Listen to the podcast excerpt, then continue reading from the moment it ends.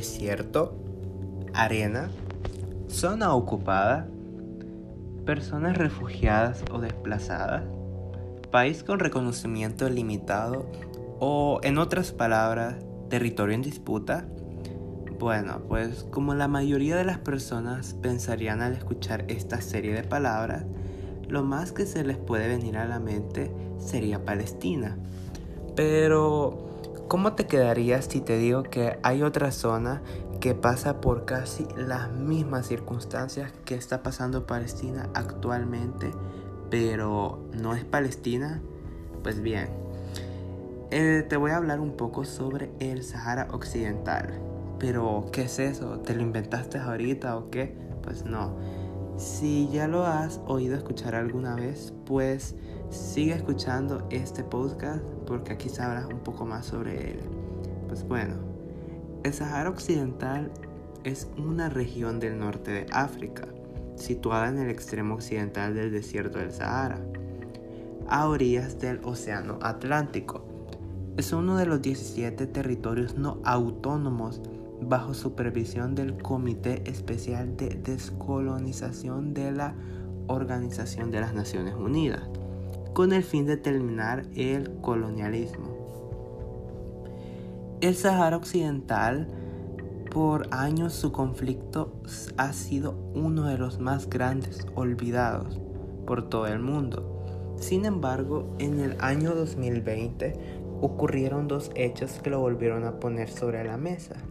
El primero de ellos fue en noviembre, debido a la tensión bélica entre Marruecos y el Frente Polisario, que es el Movimiento de Liberación Nacional Saharaui, que regresó a la zona después de la incursión de Marruecos en un puesto fronterizo desmilitarizado. Y el otro hecho ocurrió a principios de diciembre, cuando el presidente de ese momento, Donald Trump, firmó una declaración reconociendo la soberanía de Marruecos sobre el Sahara Occidental.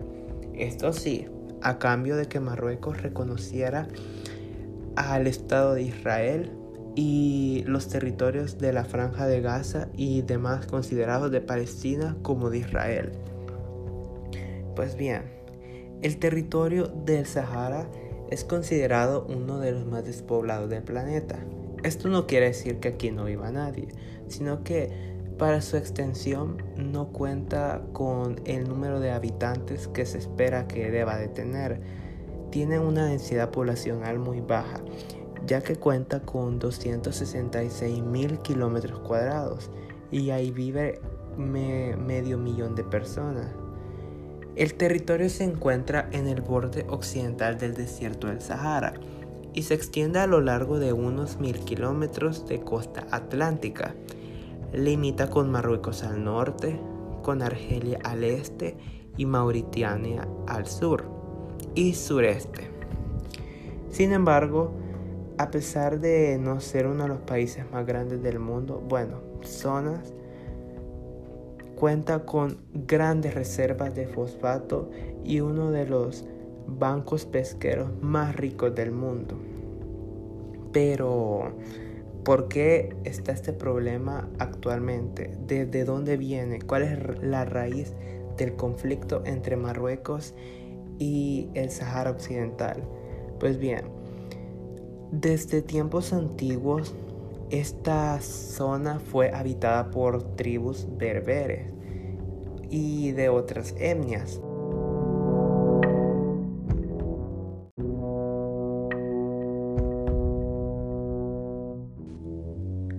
La creciente desertización del Sahara, anterior a la introducción del camello, causó el práctico aislamiento de la región.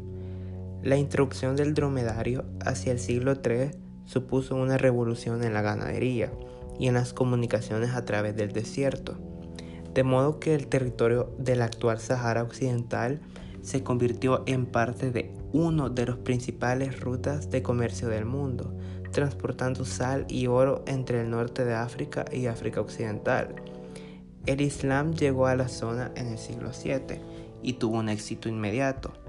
La lejanía del califato facilitó la independencia de la región, Los almorávides, un grupo de estrictos intérpretes del Corán surgidos en esta región, controlaron por un buen tiempo el norte de África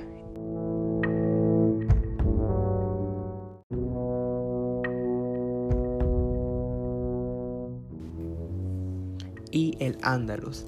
Ya a partir del siglo XI es donde podemos ver una de las razones por el cual este territorio merece ser libre y soberano, ya que debido a varias cuestiones como la venida de los Benimaquil, su expulsión, a la guerra contra el sultán, revelaciones de Estado, provocó que algunos bereberes partieran hacia el Sahara.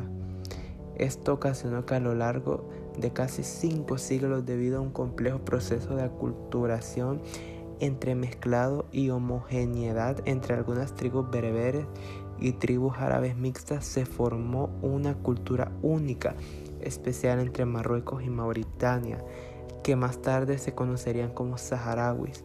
La sociedad saharaui antes de la transformación colonial estaba determinada por el nomadismo, por el cual no se podría decir que si bien en los mapas antiguos de Marruecos a varias partes de la zona actual del Sahara estaban incorporados a su territorio, nunca tuvieron así un control total sobre la población o el territorio completo en sí.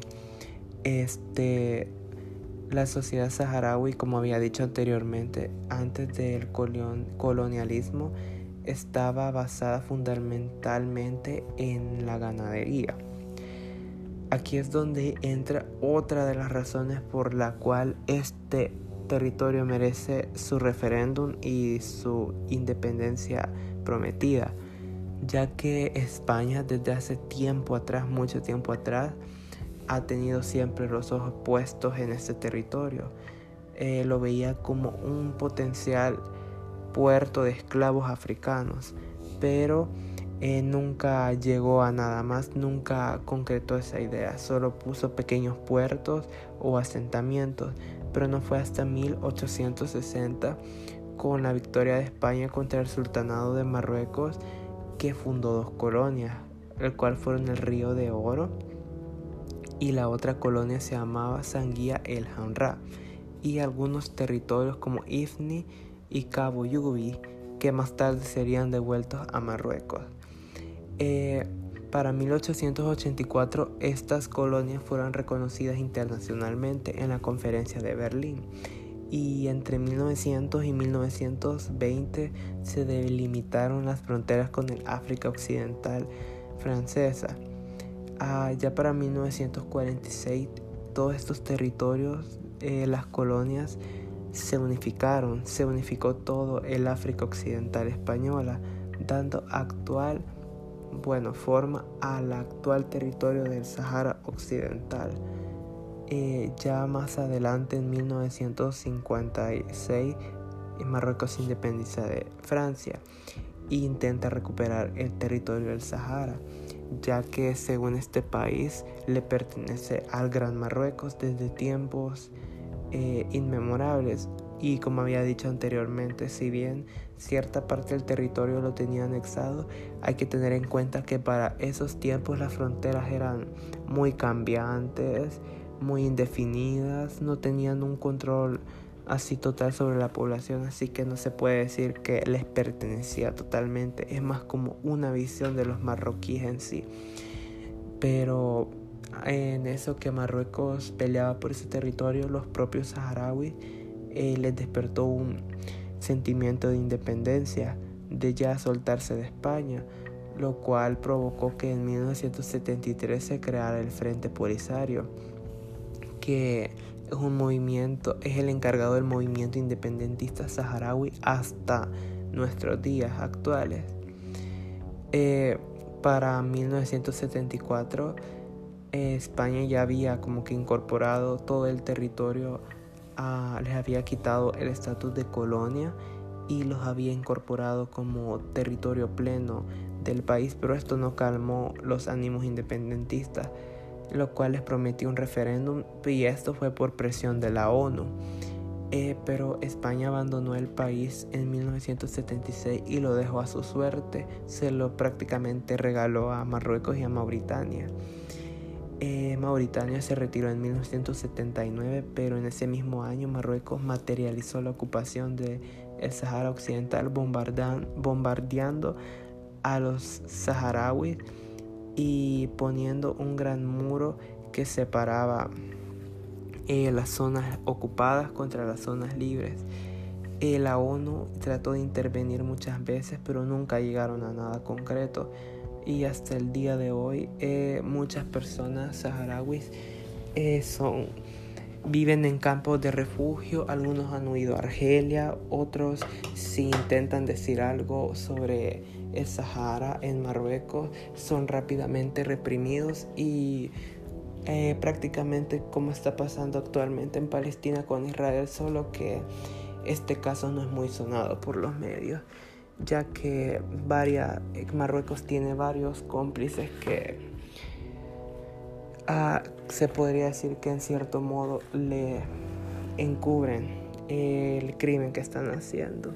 Así que quiero terminar esto con hacer conciencia de si, hay que, si vamos a apoyar una causa como la de Palestina, eh, hay que apoyar las demás causas. Hay que recordar que no porque el opresor también ah, sea como de la misma etnia, hablen el mismo idioma, no significa que eh, no tiene ningún problema o algo. Hay que acordar que esto no es cuestión de raza, ni de religión, ni de nada. Esto es cuestión de territorio y de identidad de cada pueblo. Gracias.